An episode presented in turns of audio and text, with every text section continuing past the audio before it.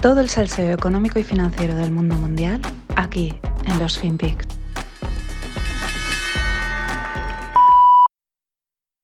Aujourd'hui, en ce 24 avril, qui va succéder dans quelques instants à Charles de Gaulle, premier président de la 5e élu euh, en 65, suivi de Pompidou, Giscard d'Estaing, Mitterrand, Chirac, Sarkozy, Hollande, Emmanuel Macron, qui sera le 9e président. Réponse dans moins de 5 secondes.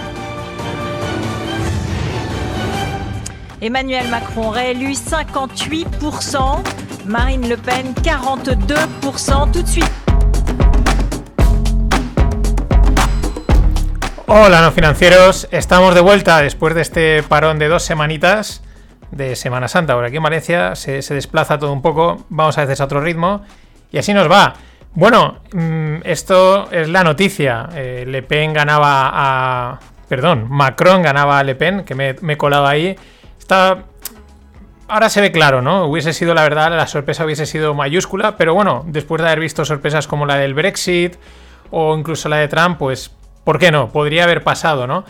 Pero bueno, al final, pues eh, eh, también era complicado. Y nada, ¿cuál es el mensaje oficial? Pues que Macron ha parado a la ultraderecha y que Europa respira, ¿no? Este es el mainstream. Eh, luego también está el otro trending topic encontrado en Twitter que me digo, uy, ¿qué hacen aquí hablando de los Rothschild, ¿no? Una de las familias más, más ricas que hay en el mundo, ¿no? Y claro, aquí ya viene la parte, el otro lado, ¿no? El, de la conspiración, ¿no? La vinculación que existe entre Macron y las élites, los amos del mundo y, y todas estas historias que yo doy válidas las dos, porque por extremas, ¿no? La de, la de que esto es todo un tejemaneje de los Rothschild y de toda la gente de la élite, es verdad que Macron, pues es muy. se le ve muy en la línea globalista, eh, buenismo y estas cositas. Pero también la otra, ¿no? Eh, bueno, pues ha parado la ultraderecha y Europa respira. De todas maneras, mmm, que las ramas no nos impidan ver el bosque. Los problemas de inmigración y sociales que tiene Francia van a continuar al alza. Porque, pues porque Macron es continuidad ya digo, eh, igual son problemas que no tienen solución, eso es así, pero mm, es verdad que Francia, pues en ese sentido yo creo que es un espejo en esa parte en el que tenemos que mirarnos los españoles porque vamos detrás. Siempre vamos detrás, más lentos, Spain is different, igual aquí es otro rollo, pero es verdad que cuando las barbas de tu vecino veas cortar, mojar, pon las tuyas a, a recortar, o recortar, pon las tuyas a mojar. Siempre me lío, parezco el de Benito y compañía, en fin. Es así, porque cada vez hay más inmigración, se forman guetos, empezamos a ver también en las ciudades, pues, mmm, esos guetos, y es un problema social, ¿eh? Oye, al final es gente que viene a ganarse la vida y esas cosas, y hay que intentar, pues, que todo fluya, pero es verdad que se hacen guetos y salen unos problemas complicados, y en Francia son gordos, así que, de momento, continuidad. Pero bueno, veamos lo más destacado de lo que ha sucedido en estas dos semanas. Bueno, exceptuando a Musk, que el tío no ha parado. Pero a Elon lo dejo para mañana o pasado. Hablaremos porque es que no ha parado, no se ha dejado descansar la madre que lo parió. Bueno, China es la gran tapada y es la gran presente. Eh, esto es un, fiel reflejo del modelo de liderazgo chino, ¿no? Estoy detrás, pero estoy ahí. Eh, ¿Tapada por qué? Pues por Ucrania. Es, eh, Ucrania es el foco y aunque sabemos que Rusia está delante, esto no descubro nada, pues también se sabe que China está detrás, aunque de forma no oficial, ¿no? Mm, no acaba de darle el respaldo, pero se sabe que está ahí, ¿no? Y por eso es la tapada, pero también, y porque tampoco se habla de ella quizás todo lo que se debería, tiene mucho control de medios yo creo que a nivel global, pero también es la gran presente. Y presente porque es difícil pasar desapercibida cuando tienes un 40% del GDP del país, del Producto Interior Bruto del país, confinado, con medidas muy drásticas. Esto es lo que, lo que sale, lo que sale de, China. La broma, al empezar este año, era que 2022 en inglés se pronuncia 2022, ¿no? Y el to, pues literalmente es como también, ¿no? Tú. Es decir, como que 2020 repetido, ¿no? Y la verdad es que es broma hasta que vemos las imágenes de China, que está, ya digo, confinando ciudades, deportando a ciudadanos que puedan tener el virus, sean niños o no, y matando violentamente a cualquier animal sospechoso de portar el virus, y ya sea animal doméstico o no. Las imágenes que hay, las que llegan, que siempre puedes pensar también que están filtradas, que están seleccionadas, pues son, son para temblar. Claro, la memoria es corta, y es así. Y hace dos, parece que hace tiempo, pero total, hace dos años que estábamos confinados. Y me acuerdo de cuando era enero del 2020 y venían las imágenes de China y las comentábamos como algo lejano, incluso nos parecía distópico, esto es tan loco, pero eso cómo va a llegar aquí. Y luego, fíjate lo que pasó. También es verdad que ahora hay controles hay y cuarentenas. Eh, la aviación, yo creo que volar a China está, no, no se puede ir, por lo que a priori parece más difícil la propagación. Pero claro, vista la experiencia reciente, pues está el patio como para confiarse de lo que sea. Pero al final es que ya no tienes ni idea de qué es lo que sucede. ¿Qué pasa? Que nadie se fía de, de lo que sale de China. Llama la atención este brote y estas medidas ahora. Claro, a partir de aquí empiezan a salir las teorías, las suposiciones, todas las que queramos. Eh, ¿Confirmadas? Ninguna. ¿Por qué? Pues porque viene de China y, China dice, ¿no? Que, que, que, comentaba un día Greg. Pero vamos a, voy a deciros las principales, ¿no? Las que he visto por ahí, las que más o menos cuadran dentro de una cierta lógica y conspiración, que también mola comentarlas. La primera, bueno, muy fácil, ¿no? Que si es que su vacuna no funciona y que las medidas de, de COVID cero pues son un error. Esto ya parece bastante claro, parece, parece claro que esto de la cuarentena, de que aquí no haya transmisión, que no pase nada, es no es viable, ¿no? No es viable ni económicamente, ni socialmente, ni, ni siquiera ayuda a, frenar el virus o lo que se esté transmitiendo. Pero bueno, esta es la primera. Entramos ya en un poquito más de harina. Eh, pues quien dice que esto es una cortina de humo para tapar el problema económico derivado de la crisis inmobiliaria. Una crisis que será de deuda y que se expandirá a todo el mundo. Mm, bueno, como es, un partido comunista, es algo así como una dictadura blanda que dirían algunos, pero en fin, control absoluto de la población, pues mm, tampoco sería de extrañar que dijesen, pues mira, vamos a confinar aquí, vamos a decir que es que esto es por el virus y así tapamos los otros males.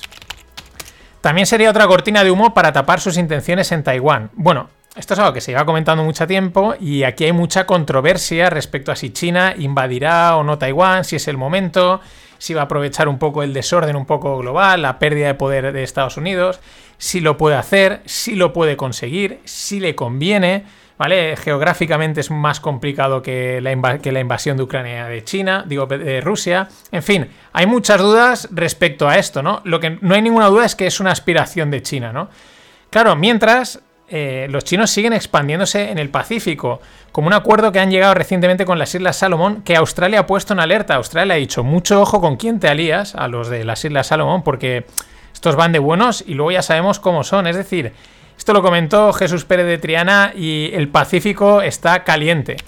Y por último, la más conspiranoica de todas, pero ya digo, creo que estamos en tiempos en los que hay que darle, hay que ponerlo todo sobre la mesa porque luego te sorprendes, ¿no? Hay quien dice que el brote de COVID en China no es de COVID, sino que es gripe aviar en humanos y que por eso estarían poniéndose tan tan drásticos con todo, con animales y con personas. Ya, mm, suena loco, pero digo, pero repito, visto lo visto en los últimos años, pues mejor por lo menos comentarlo, ¿no? Que luego no nos pille. Y mientras, China sigue acopiando comida y materias primas en los mercados internacionales Actualmente tiene, pues vamos, está cargadísimo de prácticamente todo esto. Lo de siempre, las palabras se engañan, mm, las imágenes las pueden manipular, pero el dinero, ¿dónde va el dinero en este caso? ¿Qué están comprando? ¿Qué están vendiendo? No. Y podríamos decir que a buen entendedor pocas palabras faltan.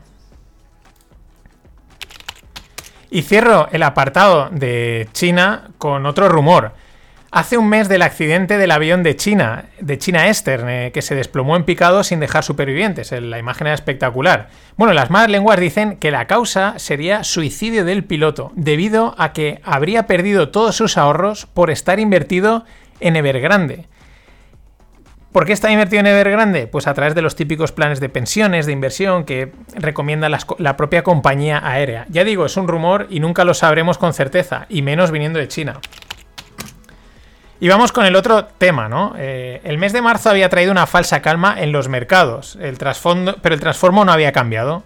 esta tensión empezó, empezó ya a finales de 2021, se, se, consagra, digamos, con la invasión de Ucrania, pero luego marzo parecía, marzo, mitad de marzo, principio de abril, pues que la cosa se había relajado, ¿no?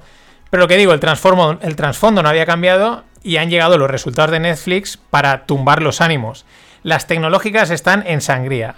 Vamos con varios puntos que confluyen aquí para, explicar lo que, lo que está sucediendo. El principal es un cambio en la dinámica y los flujos de mercado, del growth a los cíclicos. Eh, todo esto, pues por el panorama de tipos de interés que se esperan para los próximos años. O también podemos decir que simplemente porque las grandes manos, las élites, o como lo queráis decir, pues han dicho basta y digo, oye, hay que cambiar el ciclo y lo cambiamos. Empezamos a mover de un lado a otro y punto, porque podían haberlo cambiado hace tres años también y nadie hubiese dicho nada. Claro, este panorama de expectativas de subidas de tipos, no durante los, durante los seis meses, que ya se dan por hecho, sino, digamos, continuada, pues claro, cambia las valoraciones de las cotizadas y las cambia drásticamente, porque hace que valgan menos, ¿no? En el descuento de flujos de caja. Y claro, ahí todo el mercado de renta variable se ve afectado. Pero es que especialmente el tecnológico, que ha sido el más favorecido por la barra libre de liquidez. Y a todo esto, ¿qué hay que añadir? Pues los resultados de las tecnológicas en los últimos trimestres eran de crecimiento buenísimos y sostenidos en el tiempo, ¿no? O sea, no, vamos a crecer a un 20 o un 30% y por los próximos 10 años 20, pero bueno, esto va a ser la leche, ¿no? Porque es que es Internet, es que esto es infinito, ¿no?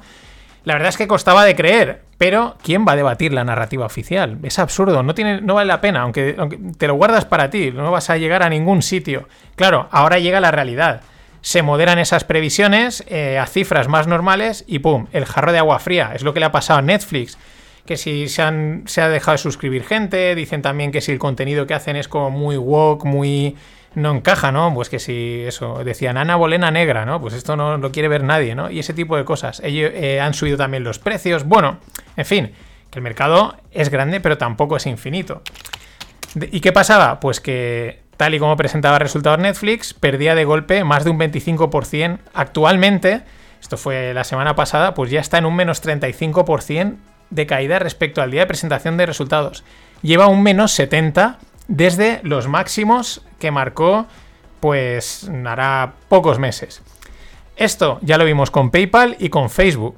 Y es que el mercado a veces avisa, otra cosa es que no queramos verlo. En definitiva, pintan bastos para todo, en general, para la economía. Lo hablamos en el último Stones con JR Aisela, que la salida de la crisis del COVID está siendo ahora, porque hasta hoy todo se ha sustentado en créditos para salir del paso, ICOs, planes, ayudas, etcétera, que bueno, pues vamos a tirar la bola hacia adelante a ver si todo se recupera. Eso se está acabando y se está notando en los mercados y a pie de calle. Y mientras los grandes ya se han posicionado y las nuevas FAN, las FAN acordados que eran Facebook, Amazon, Apple, Netflix, Google, pues son las que ya comenté. Fuel, Agri, Aerospace, Nuclear, Renovables, Gold, Metals, las nuevas FAN. Lo dicho, las grandes manos ya están posicionadas.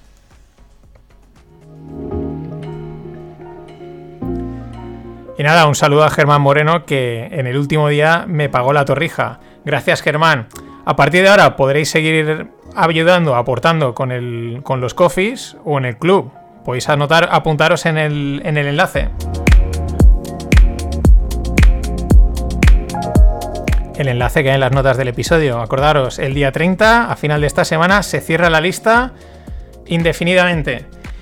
Y en la parte de tecnología, mercados tecnológicos, empresas tecnológicas, en la parte techie, pues dos exit patrios que se han hecho públicos durante estas dos semanas. La verdad, muy buenas ventas, muy buenas noticias para el mercado de startups español.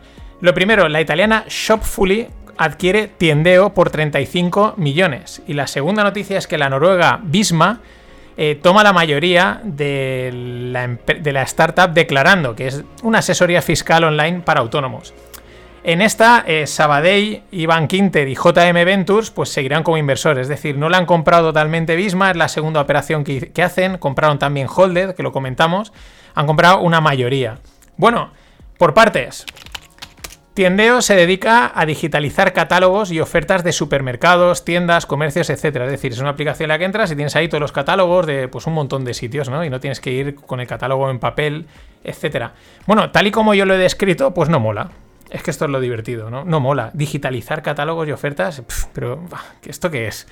Y es aquí donde entra el marketing startupero, que esto mismo lo bautiza como Drive to Store. Es en el nicho que se llama Drive to Store. Me encanta. O sea, puede que sea uno de los mejores renamings o eh, marqueteros que, de nicho que haya, que haya visto nunca. Drive to Store. Vamos a pensarlo. Claro, un descuento o un catálogo te hace ir a la tienda, ¿no? tú ves el catálogo y ah, quiero comprar esto, pues voy a la tienda, ¿no?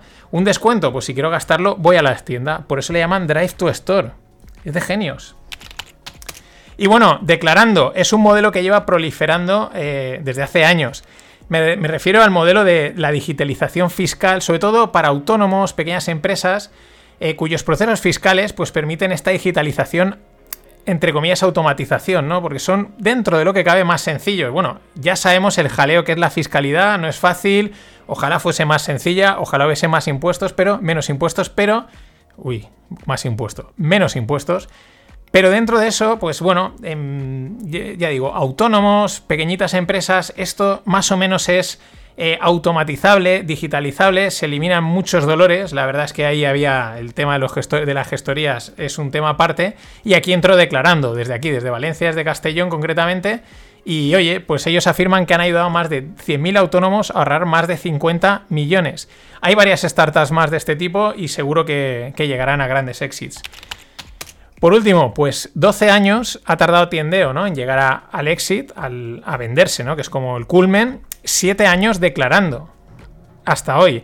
Eh, justo esta semana se compartía un post que os dejo en la newsletter que escribió Iñaki Arrola, fundador de coches.com, allá por 2014. Y es un listado que el tío de repente escribió de, en aquel momento, en el 2014, de startups exitosas. Y el tiempo que les llegó costó llegar ahí. Exitosas en el sentido de que han llegado a venderse o de que, bueno, pues ya facturaban una pasta y ya eran buen. Bueno, no se han vendido, pero se podrían vender por mucho dinero. Las cifras. 10 años, 12, 8, 14, 13, 18 años hasta llegar ahí. Por aquello de que aquí no se consigue nada rápido. Os lo dejo que es muy interesante y muy rápido de leer. Nada más, apuntaros a la lista del club, que le quedan dos días. Hasta mañana. Always look on the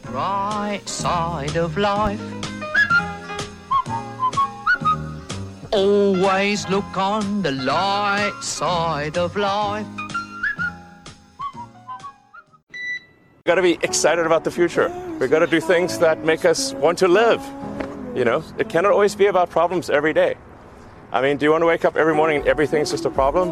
Well, what, in, what inspires you and what makes you excited about the future? There's got to be some things like that.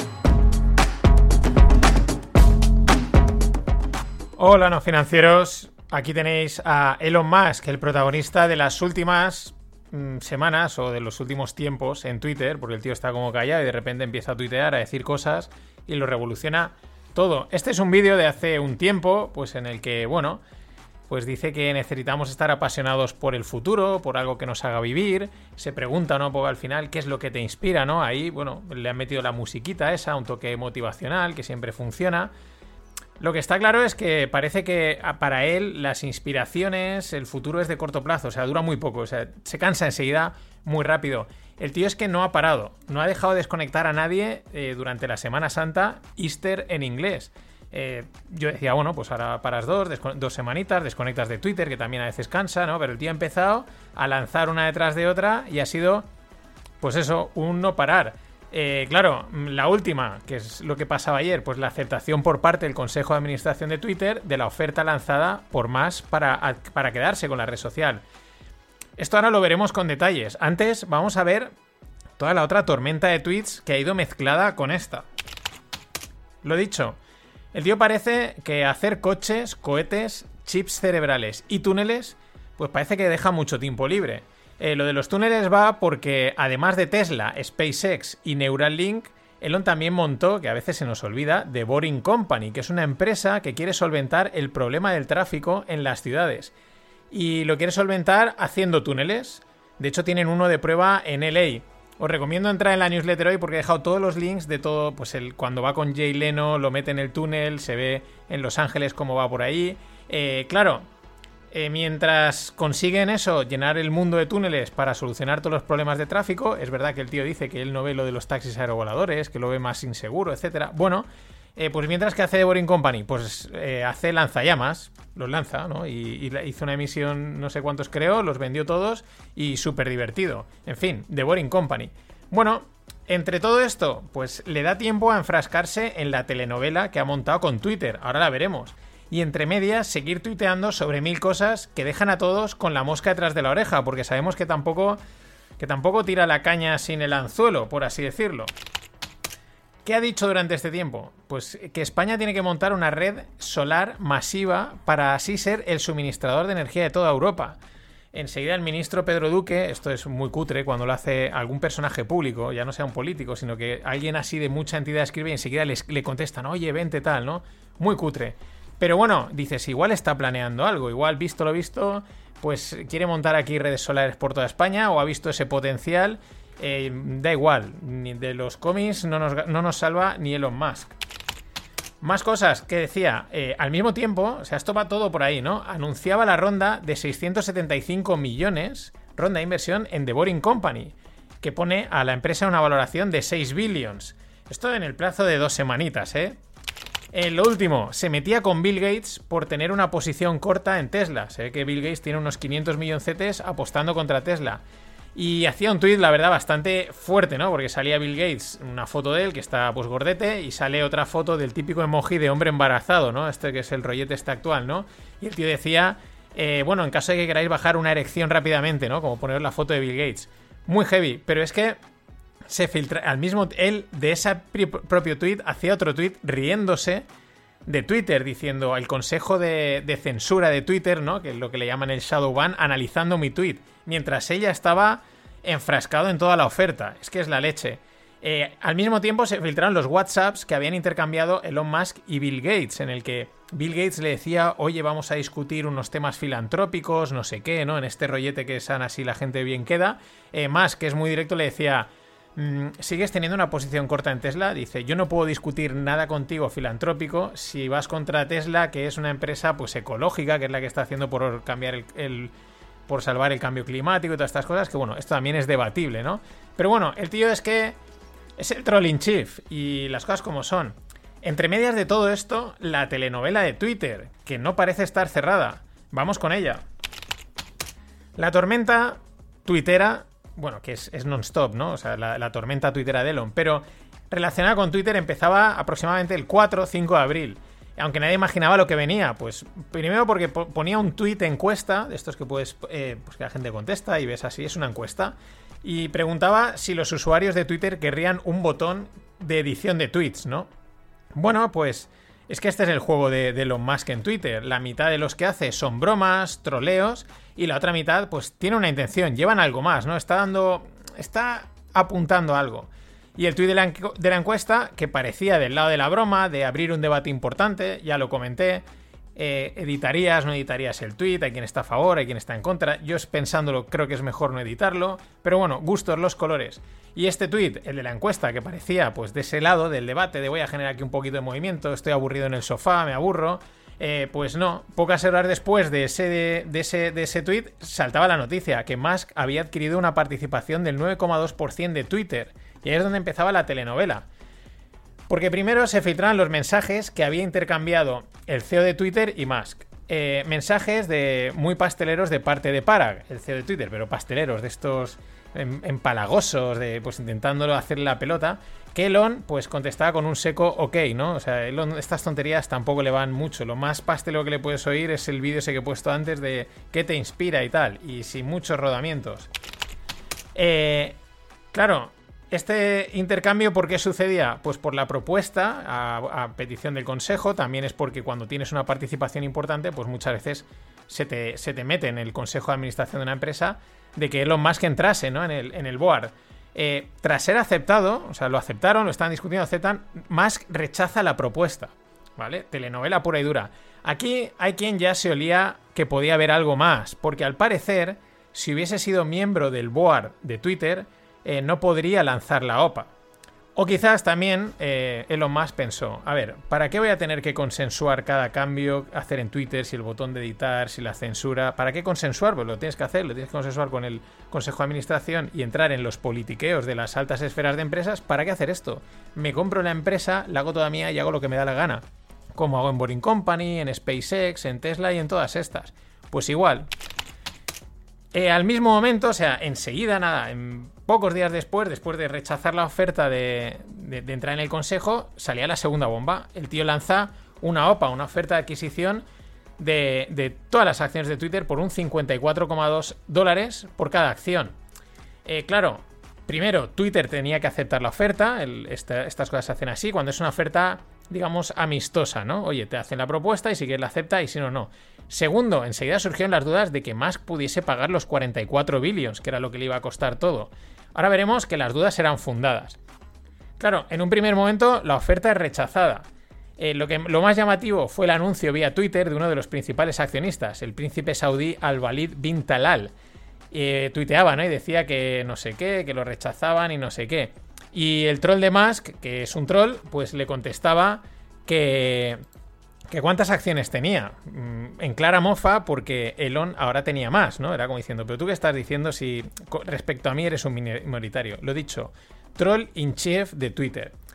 Por último, finalmente, la última noticia, la de, la de ayer, que ya llevaba un par de días que se estaba hablando, reconsideraron la oferta y aceptaron que Musk se quede con, Twitter. A ver, la oferta era, muy buena. Hay que tener en cuenta que es una red que, pese a que tiene mucho engagement, la gente la usa un montón, etcétera, no consigue generar el negocio que generan otras redes, pese a, ya digo, a la actividad y a la importancia que tiene. Y tener en cuenta que Twitter cotizaba en unos 39 dólares antes del anuncio del 9% de Musk y eh, va a pagar una prima de 15 hasta los 54, es decir, un 30% que yo creo que nadie se esperaba, llevado así, de nada, de gratis. Normal que se lo hayan pensado y hayan aceptado la oferta. Claro, respecto a todo este, a todo este jaleo, a toda esta telenovela, pues hay dos dudas principalmente. La primera, ¿cómo va a pagar Musk los 44 billions? ¿Y qué cambios va a sufrir la red social? O mejor dicho, ¿no? ¿Va a cambiar algo? ¿La dejará igual? ¿No? Vamos a ver primero los números y para la segunda parte vemos un poco lo de los cambios, ¿no? Lo que, lo que se habla. Un recordatorio, puede ser muy rico en patrimonio, pero que la mayoría esté en propiedades y acciones, que es lo habitual, y por lo tanto no tengas liquidez. De ahí las dudas sobre su capacidad para afrontar la operación. En la newsletter os dejo una captura de la estructura eh, para financiar la compra, ¿no? De, pues la pasta de donde la ha sacado. Aproximadamente así, los 44 billones, redondeando, pues la mitad del dinero eh, va, en, cash, va en dinerito fresco, y la otra mitad va vía préstamo, el cual pues también está estructurado en diferentes eh, préstamos, ¿no? Que si secured, unsecured. Lo que llama la atención son unos 12,5 billions respaldados por acciones de Tesla, pero que las acciones de Tesla tienen un valor de 62,5 billions, es decir, un 5 a 1. Es decir, si quieres que te deje 12,5, me pones de colateral, de, contraprestación, 62,5. Esto ya lo hemos visto en los préstamos que te venden de Bitcoin, ¿no? De, ah, qué maravilla, préstamo de Bitcoin. Pero te dicen, sí, sí, ponme aquí todo el colateral. ¿Por qué? Pues porque aquí hay mucha volatilidad y no corremos riesgos. Y las cosas, pues pueden saltar como empiecen a ir mal en los mercados. Se cubren pidiendo colateral. Es muy parecido en ese sentido. Creo que el de el de Bitcoin ahora me viene a la cabeza, era incluso más exagerado, que ahora no me acuerdo quién lo había pedido, si había sido el, loco de Sailor, pero es interesante. Claro, ¿esto qué quiere decir respecto al préstamo? Que una caída del 43% del valor de las acciones de Tesla forzarían un margin call sobre el préstamo, porque el préstamo está en riesgo, o sea, lo que lo, respalda ha perdido mucho valor. Pero es que, según las propias reglas de Tesla respecto a esto, a utilizar las acciones como colateral, eh, con una caída del 20% ya estaría el lío montado. Estamos hablando de Tesla, que sí, que parece que va to the moon, pero también, mm, pues a veces dicen, esto no, esto no se desplomará como se están desplomando otras. En fin, ahí hay dudas respecto a, al devenir de esta operación, es confiar demasiado. Mm, también hay cuentas buenas en Twitter, que es lo que decía, y una que se llama Quantian el otro día. Este tío vive en una pirámide, lo sé porque a veces lo han tuiteado, y es un, bueno, debe ser un crack de los mercados, una cosa así. Y el tío soltaba estos que sueltan estas perlas que dice, yo si fuese Musk y sus abogados, estaría estudiando un swap de acciones Tesla eh, Twitter, porque eso tiene una, una rebaja fiscal y una historia que dije, a ver, no entiendo nada, no sé ni de regulación fiscal estadounidense, pero cuando este tío lo dice es que quizás hay algo más. Ya nos enteraremos o no. Claro, luego entran los temas regulatorios, porque la Unión Europea, la Unión Europea, que evidentemente es un aguafiestas de, de, mucho cuidado, ya ha avisado a más que debe de seguir las reglas. Eh, sí, Elon siguiendo las reglas, venga.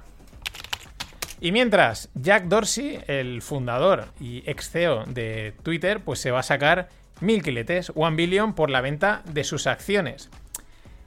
Y por otro lado, Walter Isaacson, que a algunos os sonará o habréis leído su libro más famoso es la biografía de Steve Jobs, pues está escribiendo la biografía de Elon Musk. El tema no es la de libros que va a vender, porque eso está descontadísimo que se va a hinchar. El tema es cuándo podrá acabarla o si tendrá que ir por fascículos para que sea actualizada al ritmo de, pues, de actividad y de movidas que va haciendo Musk. Y nada, acordaros, si no os habéis apuntado, quedan pocos días para estar en la lista del Club No Financieros. Dejó, ayer se me olvidó, pero hoy sí dejó el enlace en las notas del episodio. Vamos a seguir con el tema de Twitter.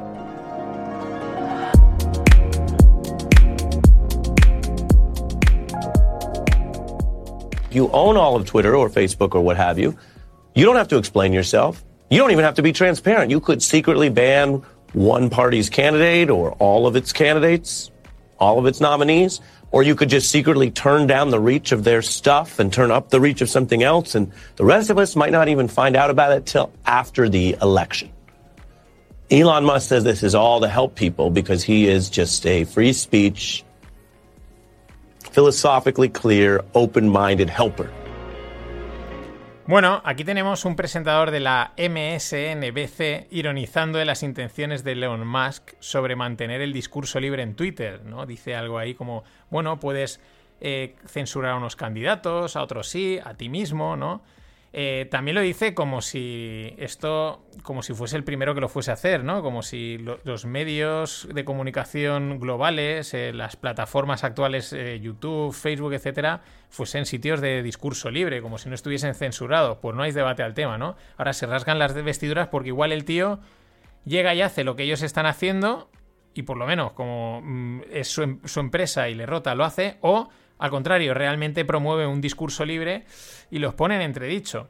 Lo que está claro es la importancia de Twitter.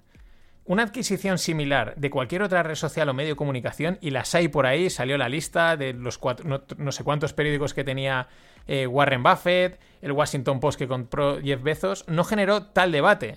Twitter al final es un foco de, de hay mucho troleo, hay mucho hateo, pero también hay mucho, se encuentran muchas cosas, eh, mucha información, mucho debate también hay veces que hay que tener huevos para opinar ahí, porque enseguida, como te hayas equivocado, te lo van a machacar por un lado a otro. La verdad, es una red social y este es un ejemplo muy, muy importante. Eh, quizás por eso Trump, la, digo, Trump, Elon Musk la ha comprado, si Trump igual está detrás.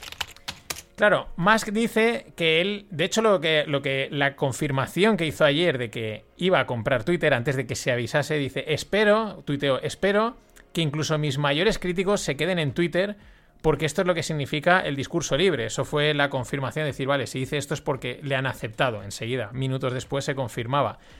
Musk dice eso, que quiere mantener el discurso libre, y aquí es donde lógicamente surgen dudas por todos los sitios. ¿Va a permitir todos los discursos, sean de quien sean? Porque en ese caso entra todo. Todo es todo. Y de lo contrario, lo que pasa siempre, ¿dónde marcas la línea? O mejor dicho, en el momento marcas una línea, estás censurando. Y el tema es que todos tenemos nuestras líneas de censura. Es un tema mmm, sutil, ¿no? ¿Dónde está la violencia verbal? ¿Dónde es la broma? ¿Dónde es el humor? Etcétera, etcétera. Esto tiene aparte otras implicaciones, como apuntan en un artículo de TechCrunch. Es decir, podría afectar a los ingresos publicitarios, porque las empresas quieren estar donde hay gente, eso es lo primero, y donde el mensaje es mainstream, wonderful, global, ¿no? Ya sabemos. No quieren cosas Mm, disonantes, distintas. No, no, quieren estar en, en el medio, ¿no? En, en, lo mainstream.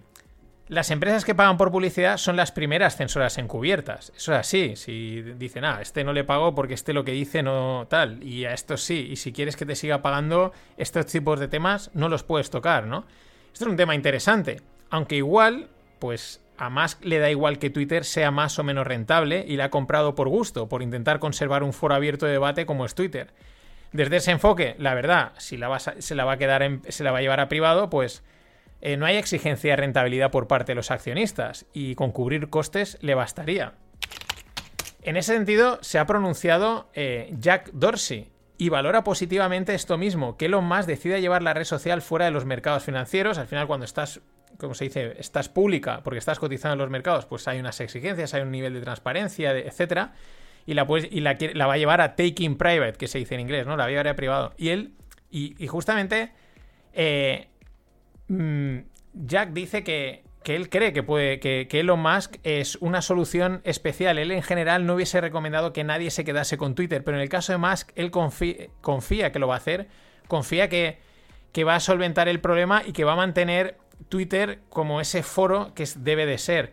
Eh, bueno, eh, también a Jack mmm, el toque edulcorado no le falta, porque dice una frase así como I trust his mission to extend the light of consciousness, ¿no? O sea, algo así muy eh, confío en que él llevará la misión para extender la luz de la conciencia, ¿no? El tío este se mete unas cositas que deben de ser de agüita.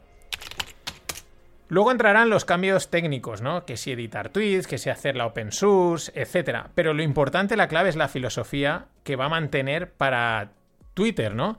Y sobre todo conociendo lo troll que es, mmm, igual pretende usarla para poner en evidencia la censura y control de otros medios y plataformas.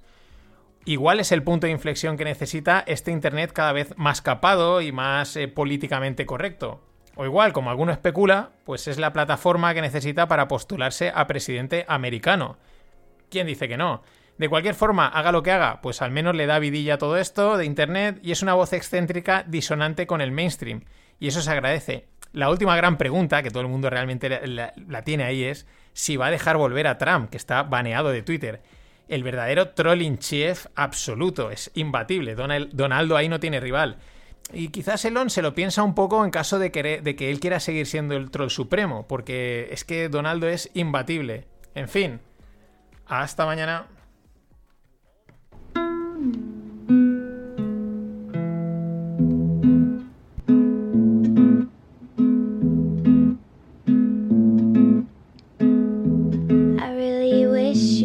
Shut the fuck up. I really wish you'd shut the fucking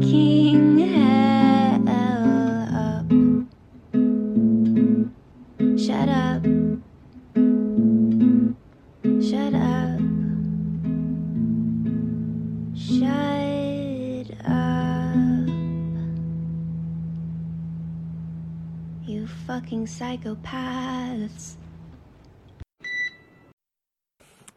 I, I think we are not paying sufficient attention to the law of unintended consequences. We take decisions with an objective in mind and rarely think through what may happen that is not our objective. Uh, and then uh, we wrestle uh, with, the, with the impact of it. Um, take uh, any, any, any decision that is a massive decision, like uh, the decision that we need to spend to support the economy. Know, at that time, we did recognize that may lead to too much money in circulation, too few goods, but didn't really quite think through the consequence in a way that upfront would have informed better uh, what, what we do. And I subscribe entirely what, to what uh, uh, Christine said about uh, climate shocks. We are already out of time. And the uh, fact that whenever something hits us, we forget about this other crisis is inc- incredibly troubling the fact that we are, I'm sorry I'm going on here, but I'll finish in a second. Mm-hmm. we act sometimes like eight years old playing soccer. Here is the ball, we are all at the ball, and we don't cover the rest of the field.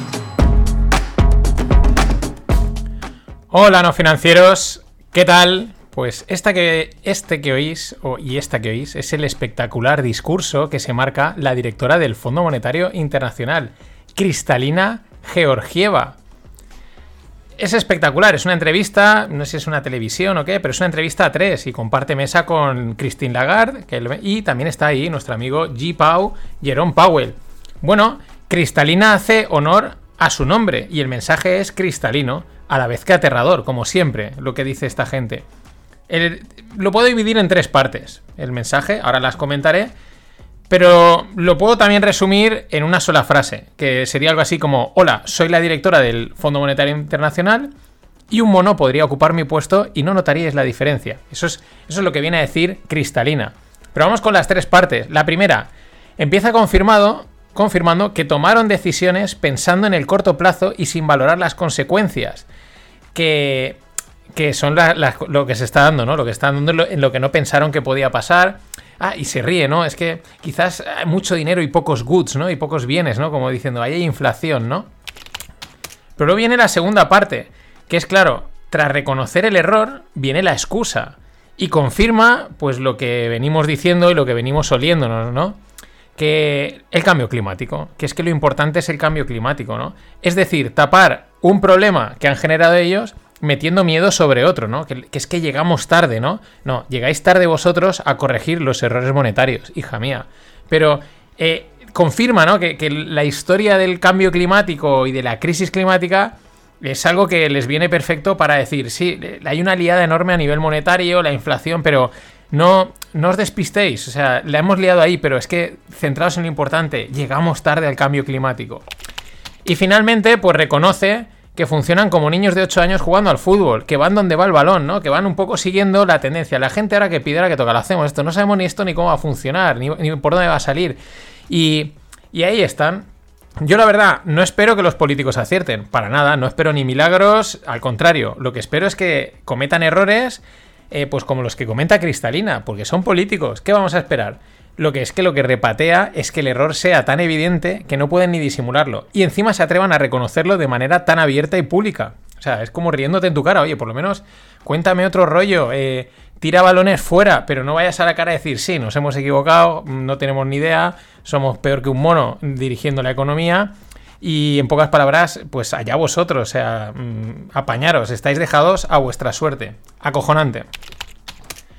Y bueno, pues jugando a la economía como un niño de 8 años, pues ¿qué pasa? Que tenemos las hipotecas a 10 años en Alemania que han pasado en 3 meses del 0,8% de interés al 2,5%.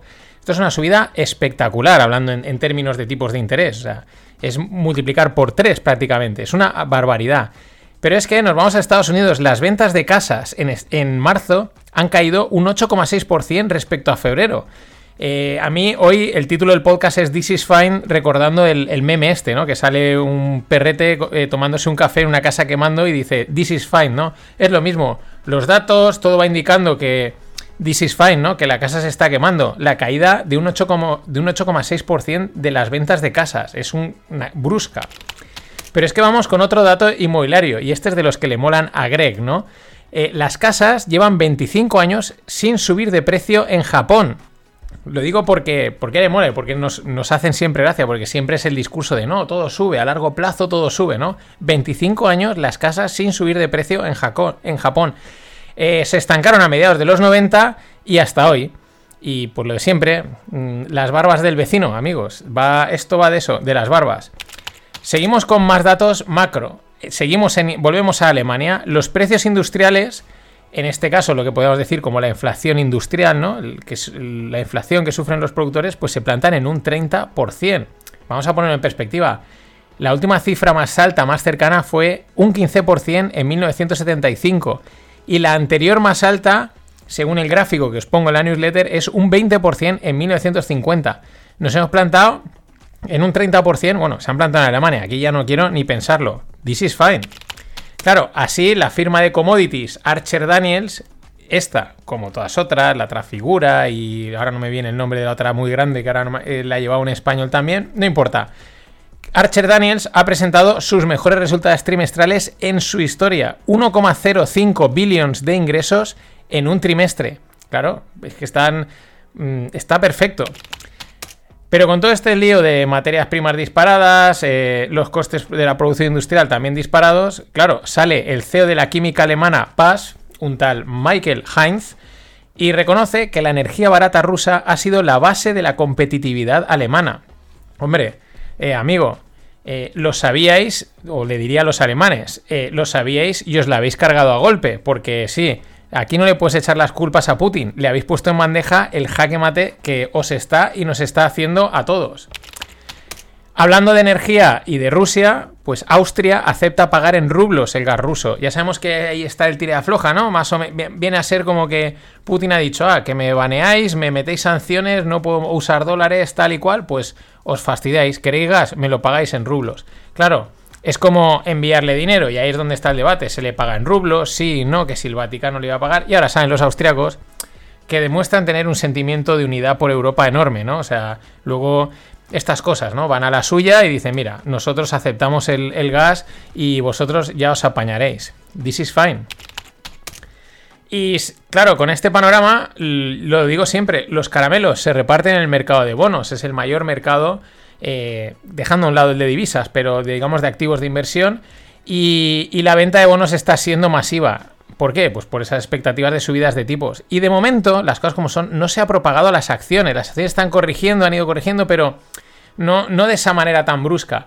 Es verdad que ellas sigan con el baile este de que un día parece que se van al cielo y ahora de repente parece que se van al infierno. O sea, van jugando en ese, en ese vaivén, en ese juego. Me recuerda un poco a los que veis el chiringuito, ese, ese momento de que dice la nota iba por qui y se fue por qua, ¿no? Pues lo mismo, por qui y parece que se va a subir y por qua. Y ahora para abajo. Y a reventar a los largos, a los cortos, a los de la volatilidad, a los de la no volatilidad y a todo el mundo. Qué divertido es el mercado. Y vamos con el rey, el oro. ¿Por qué? Pues por todo lo que significa, ha significado y significará. Hay muchos reyes en el mercado, pero es verdad que el oro está siempre ahí, ¿no? Y lleva muchos años eh, siendo un peso importante en la economía. Todo el mundo dice, ah, ya, pero si te dan oro, lo coges. Bueno, sabemos que en el mercado de papel del oro, pues pasan cositas. Eh, papel me refiero a que no solo se comercia el oro físico, sino que se comercian, pues, digamos, derechos derivados sobre el oro. Entonces, eh, a veces se mueve mucho más papel y se intenta tumbar el precio, mantenerlo controlado. Esto lo ha comentado Cava durante bastante tiempo. Y, pero sin embargo, llega London Metal Exchange y va a acabar con el trading de futuros del oro y de la plata en julio. El tema es que el LME intentó hacerse un hueco para competir con el COMEX en Nueva York, que es la principal plaza para los futuros de metales. Y tras cinco años cierra esa línea. Y esto es lo interesante. Porque claro, eh, LME, ¿no? London Metal Exchange es el mayor mercado de metales y monedas en físico, lo que se le llama como bullions. Bueno, parece lógico decir, oye, pues si soy el mayor, aquí es donde más se comercian en modo físico metales preciados y de todos tipos, pues lo lógico, oye, voy a expandir una nueva línea de derivados que esté asociada, ¿no? Y oye, debería tener su recorrido. Y sin embargo, no ha funcionado. Y es que esto ya lo hemos visto en otros productos y en otras plazas, lo que digo, ¿no? Dices, oye, yo ya comercio este producto, pues si comercio este otro que está relacionado, pues también debería de ir. Y ¡pam! No va. Esta es otra gran lección de lo caprichosos y complicados que son los mercados, o lo que es lo mismo, de lo caprichosos y complicados que somos los seres humanos. Y cierro esta parte con una noticia de estas me hace mucha gracia. A ver, es una anécdota, ¿no? Pero tiene su puntito. O sea, un ex trader de derivados del banco Merrill Lynch, que es un apasionado de Star Wars, se, pues digamos, ha dejado todo el mundo este y eh, está preparando para lanzar una moto voladora en Japón. Va a hacer ahí un, levantamiento de pasta, una especie de, de dron, moto volador. Me llama la atención porque, bueno, pues el tío se ha hinchado a pasta y ahora dice, pues ahora voy a hacer excentricidades, ¿no? La verdad, no es el primer trader que se lanza a hacer cosas chulas y divertidas muy lejos de los mercados. Y bueno, la prueba que he hecho hoy del club parece que no voy a tener problemas técnicos. Cruzo los dedos. Ya sabéis, la lista está abierta hasta el sábado. Vamos a comentar una cosita interesante.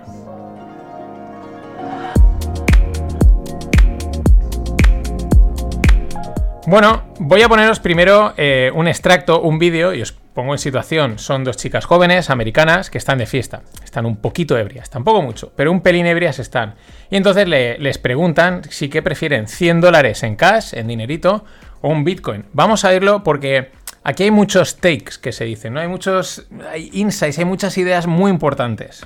Okay, how old are y'all? $100 cash or a Bitcoin. Okay, what would you rather take? $100 cash or a Bitcoin? I gotta say $100 cash. $100 cash every single time. Why, why, why? Bitcoin is a little fake to me, not gonna lie. I, first of all, don't know what Bitcoin is. Second of all, it seems like a scam. Like but I, it's, it's at $40,000. No, I don't give a shit. Hey, $40,000? What is that? Dollars. What are we getting? We're getting straight dollars. Like $100 cash in my hand feels way more tangible and way more real than like Bitcoin. Like I don't, I don't even. You know what Bitcoin is. Like, I don't. I don't know what a fucking Bitcoin is. Bueno, esto es lo que digo, aquí hay más de lo que parece, porque mucha gente mm, se reirá del vídeo, dice, ah, estas mm, ignorantes y letradas, ¿no? Están ahí borrachas, no tienen ni idea, ja, ja, ja, yo sé de la inflación, de la teoría monetaria, el valor del dinero, la unidad de cuenta, eh, reserva de valor, no sé qué, etcétera, ¿no? Todas estas historias, ¿no? Pero es que estas chicas reflejan, están diciendo una serie de conceptos que es que cuando te das cuenta los tenemos todos ancladísimos en la cabeza y tan profundamente que es que tengo claro que eso no va a cambiar. Ya pueden explicarte, no digo que no, la inflación, la teoría monetaria, el valor del dinero y todas estas cosas, que está muy bien, pero que tu parte irracional, la parte irracional de la gran mayoría de la gente, dice, sí, sí, sí he entendido muy bien esto de que el dinero se devalúa, de que he de elegir la opción que más pasta me da, no sé qué, tal, porque el tipo de interés, bla, bla, bla, pero tú dame el dinero en mano. Porque es lo que te dice todo el mundo. Sí, sí, te he entendido, ya, eso está muy bien. Para aprobar el CFA, para aprobar el examen del EFA y todo esto, está muy bien, para que me aprueben la asignatura. Pero dame el dinero en mano. Y el dinero que puedo tocar, el dinero que entiendo, el dinero que ya conozco. No me vengas con historias. Claro, eh, es lo que pasa, es lo que he dicho, ¿no? Muchos teóricos de la economía, financieros y por no decir los cripto bitcoiners, pues, eh, mm, pues se reirán de ellas. Pero es que es, este es el tema si os fijáis, la inmensa mayoría de la gente piensa, e incluso todos pensamos igual. Y ese esfuerzo que se hace constantemente por intentar cambiar un pensamiento tan sumamente arraigado cae en vano. De ahí que pues mucha gente no pare de darse cabezazos contra la pared porque ah, es que la gente es tonta y no entiende el dinero. No, no, no, no. Desde mi punto de vista, lo entienden mucho mejor. Es algo irracional. No necesitan darle tantas vueltas. Es una cosa que trabajan, cogen ese dinero y se lo gastan para vivir y para disfrutar. Y no le dan más vueltas, porque probablemente no las tenga. Tiene un concepto, cuando profundizas y ves estas cosas, dices que hay, hay un punto intocable, hay un punto, ya digo, casi límbico. Claro, por esa razón, la famosa cultura financiera es un fracaso, porque se queda en la razón, explican los conceptos desde la lógica y no conectan con los cerebros de la masa. Yo por eso estoy desarrollando el concepto de educación financiera, X. Si queréis, buscar el hilo en Twitter, que tengo algunas cosillas por ahí y voy ampliando. Nada más, hasta mañana. Yo digo una cosa, como le decía, que muchos dicen, yo tengo un chico que estudia, dice, economía. Economía no hace falta estudiar. Eso es bien cierto, no hace falta estudiar. ¿Cómo que no? No hace falta. El hombre que gane cinco duros, que se gaste uno. Y ya está la economía. In the United States military, every vehicle is going to be climate friendly. Every vehicle. We're going to no, I, mean it. We're spending billions of dollars to do it. Uh, Hola, no financieros. Rematamos la semana con nuestro queridísimo amigo Sleepy Joe Biden. Hoy estaba activo y el tío estaba ahí, ¿no? Se le nota ya que se le nota en la voz, ¿no? Bueno, eh, lo que está anunciando es que todos los vehículos militares americanos van a ser climate friendly, van a cumplir el SG, van a, van a ser respetuosos con el medio ambiente. Qué bien, ¿no? Ya la guerra por fin es ESG. Lo digo por si yo sé que algunos os, generaba incomodidad decir, joder, están, estamos haciendo una guerra que no es SG, que está acabando con el clima, pero ¿cómo podemos estar tan locos de, de, utilizar armas que no respetan el medio ambiente. Pues ya está solucionado, tranquilos. Esto ya se puede hacer la guerra y no cargarse el planeta. Te puedes cargar a la gente, pero no te cargas el planeta. ¿Y esto en qué se traduce? Pues en muchos más contratos para la industria armamentística, que junto a todos los que le van a caer por renovar material, pues es un negociazo. Sí, sí, renovar material, el material viejo que están enviando a Ucrania como si fuese ayuda militar, pero esto es para renovar los stocks y hacer más pasta. Que la guerra es un negocio, que es duro, es duro, pero es que es, que es así y es evidente. Bueno, vamos con el... Dejamos estos rolletes tan politiqueros a un lado y vamos con el salseo financiero, que es el que nos gusta. Eh, hablamos de uno del que, pues bueno, ya ha salido, ¿no? El amigo Bill Juan eh, que perdió 20 billions en dos días hace un año, concretamente en marzo del 2021. En dos días, ¡pum! Eh, le voló los 20 billions y a través de su fondo, de su hedge fund que se llamaba Archegos Capital. Bueno, la historia de Juan la tienes ampliada en un hilo que os dejo en la newsletter. Y, pero bueno, que yo ahora evidentemente pues os resumo, el que quiera ampliar, pues entra la newsletter, el que no, pues aquí os lo voy a contar. El tío nace en Corea del Sur y emigra a Estados Unidos desde niño. Aprende inglés trabajando en un McDonald's. Esto no me lo creo demasiado, ¿no? Esto es para edulcorar la historia, ¿no? Pero lo otro es hasta ahí normal. Eh, luego entra a estudiar en UCLA en los 80, empieza a trabajar como comercial para Hyundai Securities, es decir, alguna rama de inversión de Hyundai. Allí conoce a un tal Julian Robertson que gestionaba el fondo Tiger Management y este Robertson pues lo acaba contratando. En el 2001 Robertson le da 1,2 billions al bueno de Bill, de Bill Juan, para que empiece Tiger Asia, que no es que es un fondo en Asia, sino es un fondo en Nueva York, pero que invierte en acciones asiáticas. Bueno, ¿qué modelo utiliza Juan que le ha dado mucho éxito y luego se le vuelve en contra? Pues básicamente poseer pocas posiciones, eh, estar en acciones muy shorteadas, ¿no? que tienen muchos cortos metidos, y usar el apalancamiento, un fuerte apalancamiento, para tener grandes beneficios. Esta es la típica estrategia, sobre todo la parte del apalancamiento, que, va muy bien cuando todo va bien. De hecho, a Bill eh, esto le dio unos retornos de entre un 40 y un 80% anuales. Tela, ¿eh?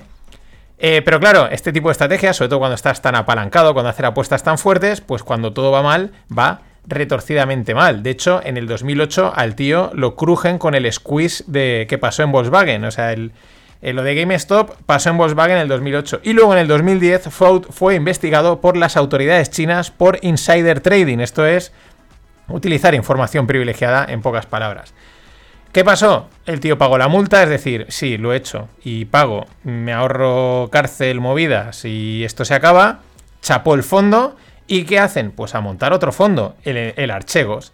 Eh, para lo mismo, para que Archegos despegasen los beneficios y se disparasen, utilizó los Total Return Swaps, que es un swap en el que pues, le permite una exposición directa al activo con un apalancamiento de 5 a 1 y sin desembolsar todo el dinero que necesita la inversión. Es decir, otra liga de productos financieros, amigos. Esto no está a nuestro alcance, a día de hoy, ¿eh? porque viendo cómo van los mercados y cómo va el casino, cualquier día abren los swaps para que todo el mundo haga las barbaridades que sean. Pero claro, eh, con esos retornos que el tío daba, en el año 2021, pues ya trabajaba con todos los grandes bancos de inversión, Goldman, Goldman JP, Nomura, Credit Suisse, todos estos están siempre en todos los fregados. Los bancos saben los riesgos, porque en eso son buenos, los calculan muy bien, saben... Pero mientras entra el dinero ellos están encantados. Y como luego saben que si las cosas petan, pues les salvarán, les rescatarán, habrá alguna historieta por ahí, pues oye, a hacer pasta, ¿no? Eh, claro, ahora ya viene lo que sabemos y lo esperado.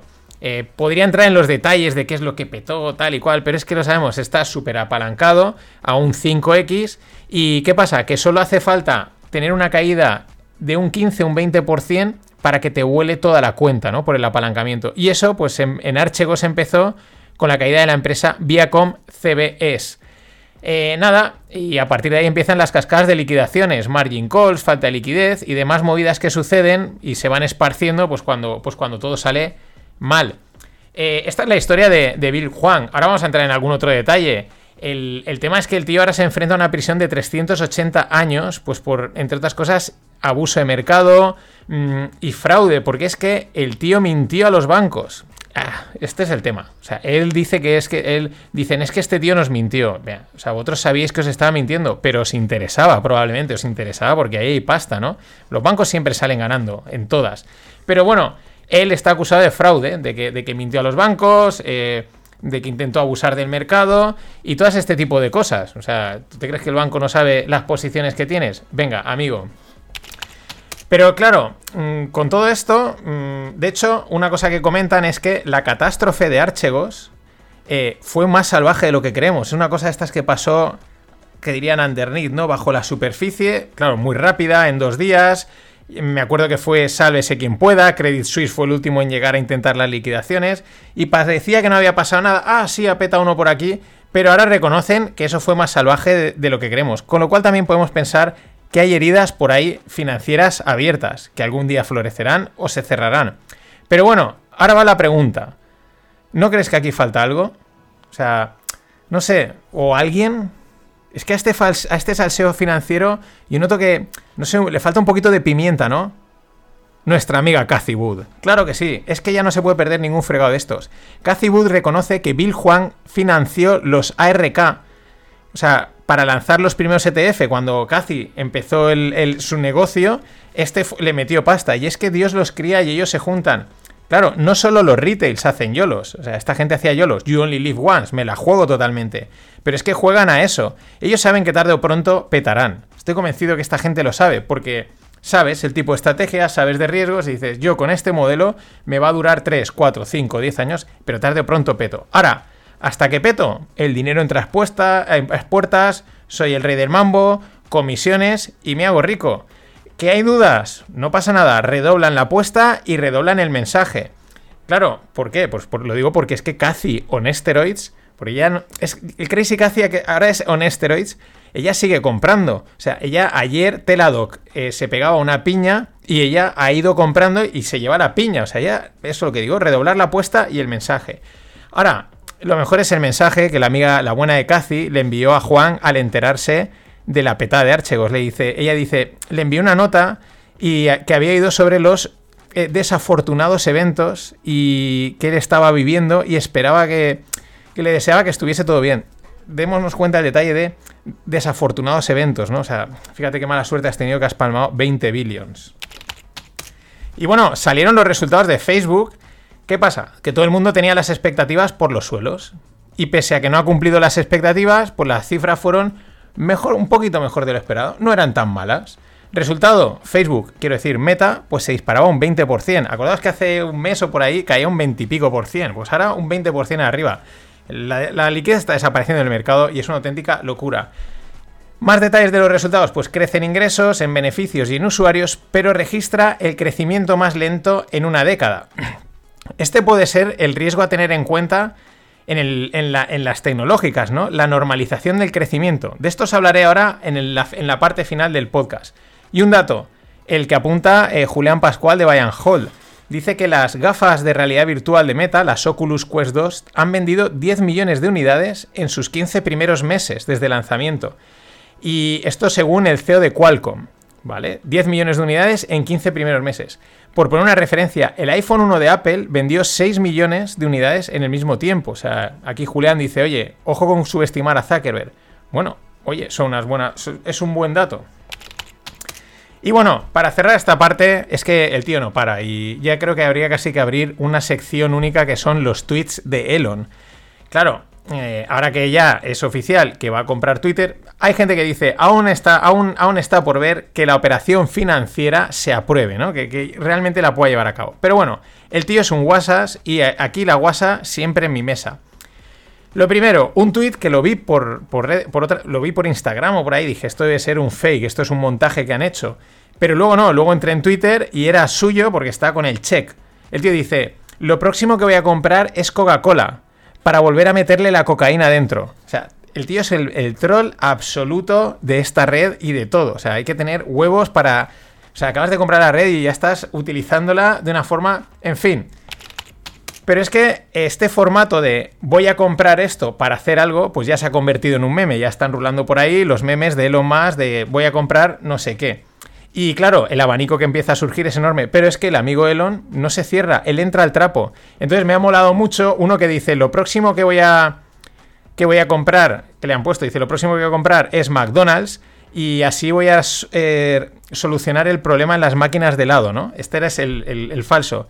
Y entonces el tío contesta diciendo, eh, oye, yo tampoco soy capaz de hacer milagros. En fin, que se está ganando el título vitalicio de fucking legend.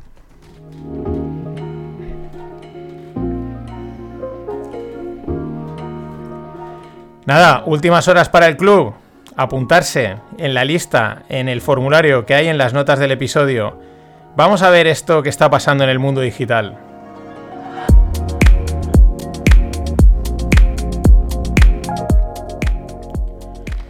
Bueno, esta parte la voy a dedicar a esta reflexión, esto que he visto y estaba pensando, ¿no? En las últimas semanas, eh, lo que, lo que las noticias que han salido apuntan a una ralentización del crecimiento de usuarios pues, en empresas como Netflix o Facebook, ¿no? que son las, más recientes. Claro, esta otra noticia que ahora os comento, pues también apunta al escenario este que, quiero comentar ahora en, nada.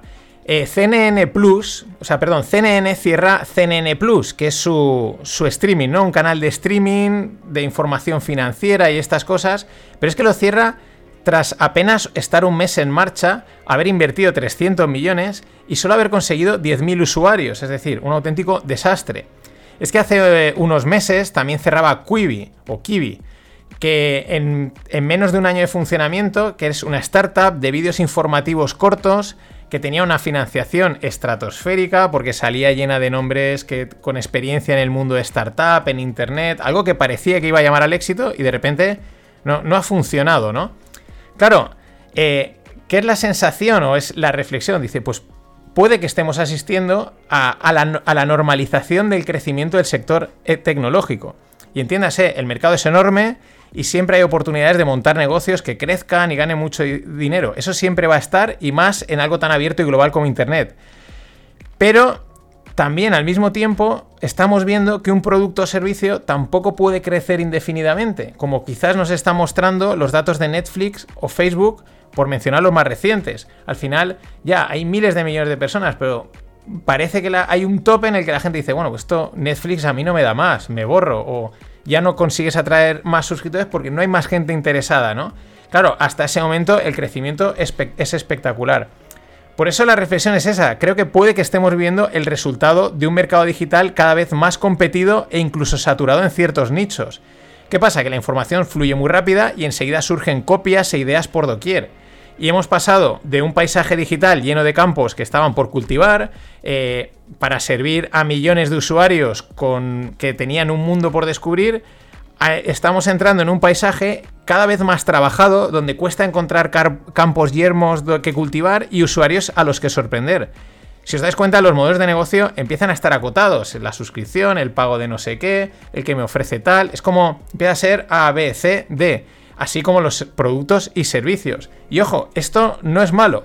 Al contrario, es que es lo normal. Y por eso quizás las cifras que están presentando las techs, pues empiezan en parte a moderarse, a tender a una normalidad.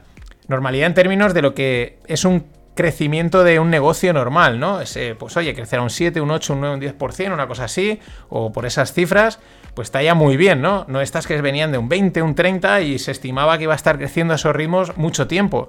Quizás es algo puntual y luego vuelven a ese ritmo, pero las cosas al final tienden a, una normalidad. Por eso también quizás pues se busca esa reinvención con el metaverso, lo cripto o The Next Big Thing. Es decir, crear un nuevo paisaje digital lleno de campos que cultivar y usuarios a los que sorprender, porque es verdad que cada vez cuesta que te sorprendan más. Y reitero, no digo que esté todo el pescado vendido en el Internet actual. El mundo digital sigue ofreciendo unas posibilidades enormes y veremos surgir grandes negocios. Solo que parece que esto ya no es lo que era. Porque mm, es que cualquiera, o sea, ya sea grande o pequeño, eh, tiene productos y servicios online. Es que el propio mercado ha propiciado esto. Si buscas, si buscas, encuentras una solución para todo, al alcance cualquiera, sin picar una línea de código. Es como mm, mm, mucha fragmentación por un lado, mucha concentración por el otro, regulaciones al alta, al alza, usuarios normalizados. Y lo que digo, quizás estamos viendo la transformación del growth que ha sido hasta ahora en el, en el value. La pregunta entonces es, ¿cuál va a ser el próximo growth? Nada más, hasta mañana. Ladies and gentlemen, the weekend.